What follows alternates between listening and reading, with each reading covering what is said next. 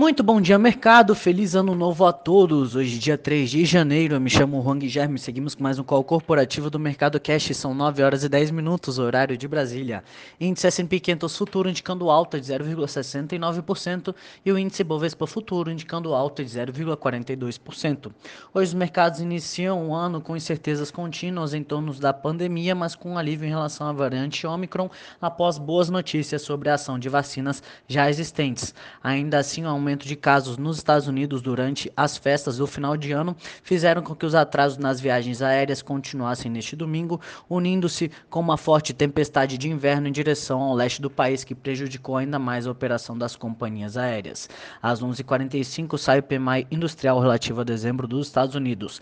Na Europa, as bolsas do Reino Unido e da Irlanda permanecem fechadas por conta do feriado de Ano Novo e o Eurostock supera em alta de 0,87%. No mercado asiático, as bolsas da China continental e do Japão não abriram. As ações e produtos estruturados do grupo China Evergrande foram suspensas sem que fosse apresentado um motivo imediato na bolsa de Hong Kong. Aqui no Brasil saiu o relatório Focus IPCA 2022 mantido estável em 5,03%, PIB 2022 revisado para baixo de 0,42 para 0,36, dólar mantido em 5,60 e Selic mantido em 11,5% ao ano.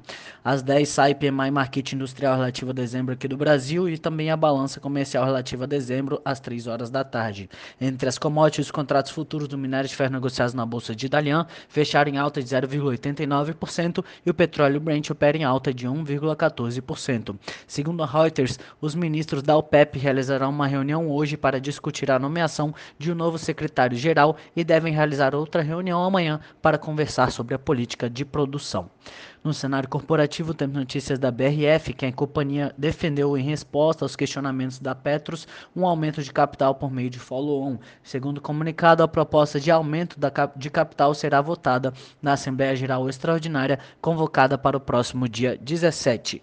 Magazine Luiza. A companhia começou a operar neste fim de ano o maior centro de distribuição da rede em Guarulhos, com 100 mil metros quadrados, começou a ser planejado há cerca de três anos para atender o aumento da demanda da companhia.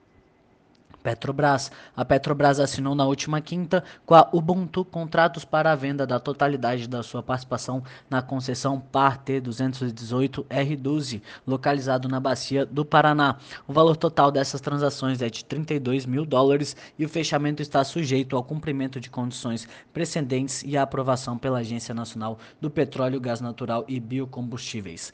Raizen. O Conselho de Administração da Raizen aprovou a declaração de JCP no valor bruto de 2 centavos por ação. O pagamento será realizado hoje, 30 de dezembro, com base na posição acionária da mesma data.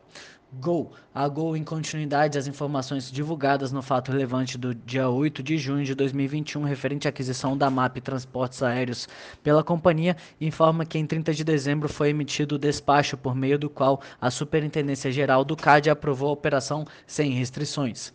Cora. A Cora Saúde celebrou um contrato de compra e venda para aquisição de 100% das ações representativas do capital social da Serviços Hospitalares UG, localizada em Ceilândia, no Distrito Federal, incluindo todos os imóveis da companhia, bem como as áreas adjacentes para futuras expansões.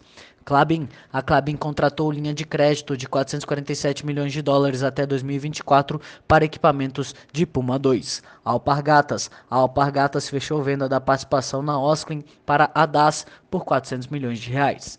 WIS e BRB. A WIS e o BRB fecharam parceria para distribuir seguros por 20 anos com aval do Banco Central.